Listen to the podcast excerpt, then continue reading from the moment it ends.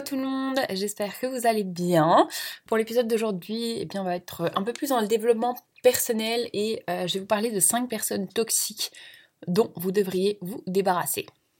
Je vous l'ai déjà dit à plusieurs reprises, mais parfois il faut accepter de laisser partir les personnes négatives. Il paraît que notre comportement est un mélange de celui des 5 personnes que l'on côtoie le plus. Pour vous, je ne sais pas, mais pour moi, je choisirais plutôt d'être entouré de Dalai Lama que d'Hitler. Mais bon, ce serait bien trop simple si c'était si facilement reconnaissable. Car malheureusement, les personnes toxiques, c'est un peu comme la malbouffe. Ça vous tue petit à petit et euh, vous vous en rendez compte quand ce sera trop tard. Ça apporte du réconfort au moment même, et ou bien on suit la masse, on se dit que c'est exceptionnel, et puis on avance ou pas justement, et on tombe dans une puissance négative qui nous fait euh, tout laisser tomber. On a tous rencontré ce genre de personnes, le tout c'est de les reconnaître et d'accepter de ne pas les suivre. Première personne, Mister Rago. Alors partout, dans toutes les organisations, dans toutes les situations sociales, il y a des commérages. Vous avez l'impression de juste vous tenir au courant, n'est-ce pas? Mais est-ce que ça apporte quelque chose à votre vie? Euh, Vous sentez-vous être une meilleure personne en parlant dans le dos de quelqu'un? Mister Rago se nourrit de l'intérêt que vous lui portez, quitte à descendre plus bas que terre n'importe quelle personne lui donnant un peu de contenu à partager. En plus, à force de rester avec ce genre de personnes, vous risquez d'être catalogué comme euh, identique et voir votre entourage s'éloigner parce que eux auront compris à quel point c'est négatif. Deuxièmement, manipulateur man. Cette personne sait ce qu'elle veut et elle utilisera son entourage pour l'avoir. Ce que vous pensez ou ressentez, c'est complètement accessoire tout ça. Passez votre temps avec et vous ressemblerez à ces rats qu'on fait courir dans un labyrinthe pour une expérience. La manipulation peut prendre plusieurs formes, mais la plus fréquente, c'est la victimisation. Je pense que euh, tout le monde a pu expérimenter ça par une personne de son entourage. Prenez l'exemple d'un couple dont une personne est malheureuse, elle essaie de quitter l'autre et tout à coup ça pleure, ça accuse de mauvais traitements, voire d'une mystérieuse maladie qui euh, apparaît subitement Troisièmement, Mister Je juge tout. La honte, la peur du regard des autres est présente dans de nombreuses cultures, que ce soit les cultures occidentales comme orientales.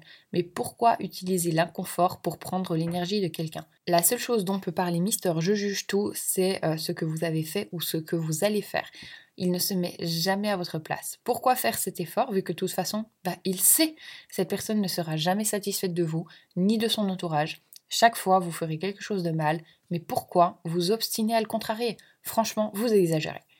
Quatrième exagérateur, man, en gros le Marseillais. Ne prenez pas euh, mal hein, les Marseillais, c'est juste que j'ai vécu à Marseille, c'est pour ça que je me permets de faire la blague.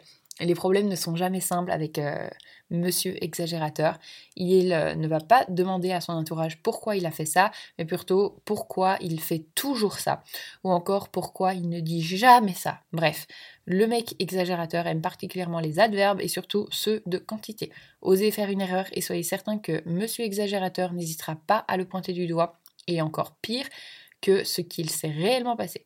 Pour cette personne, tout semble être la fin du monde en fait. Ça doit être vraiment fatigant d'être eux. Et finalement, monsieur, j'exprime mes sentiments à outrance. Honnêtement, parler de ses sentiments et de ce qu'on éprouve quand on est en couple, c'est important.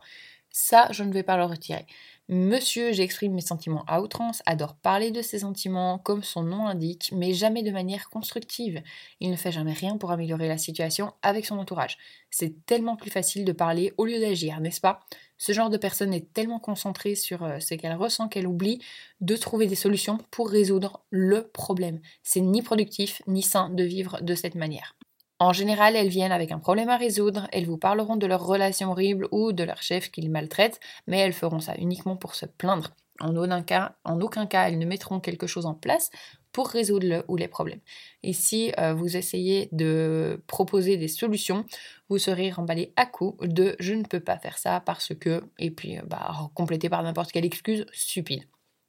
Rendez-vous service et fuyez ces cinq personnalités en autorisant ces comportements dans votre vie, vous ouvrez la porte à la dépression, l'exaspération ou encore l'épuisement émotionnel. Je ne dis pas que c'est simple de s'éloigner de ces personnes, d'autant plus si elles sont dans votre famille, mais il faut agir. Votre temps sur Terre est limité, tout comme votre énergie, et vous méritez mieux que de les utiliser pour ces personnes-là, croyez-moi. J'espère que ça vous aura plu, et puis je vous dis à bientôt pour un nouvel épisode. Salut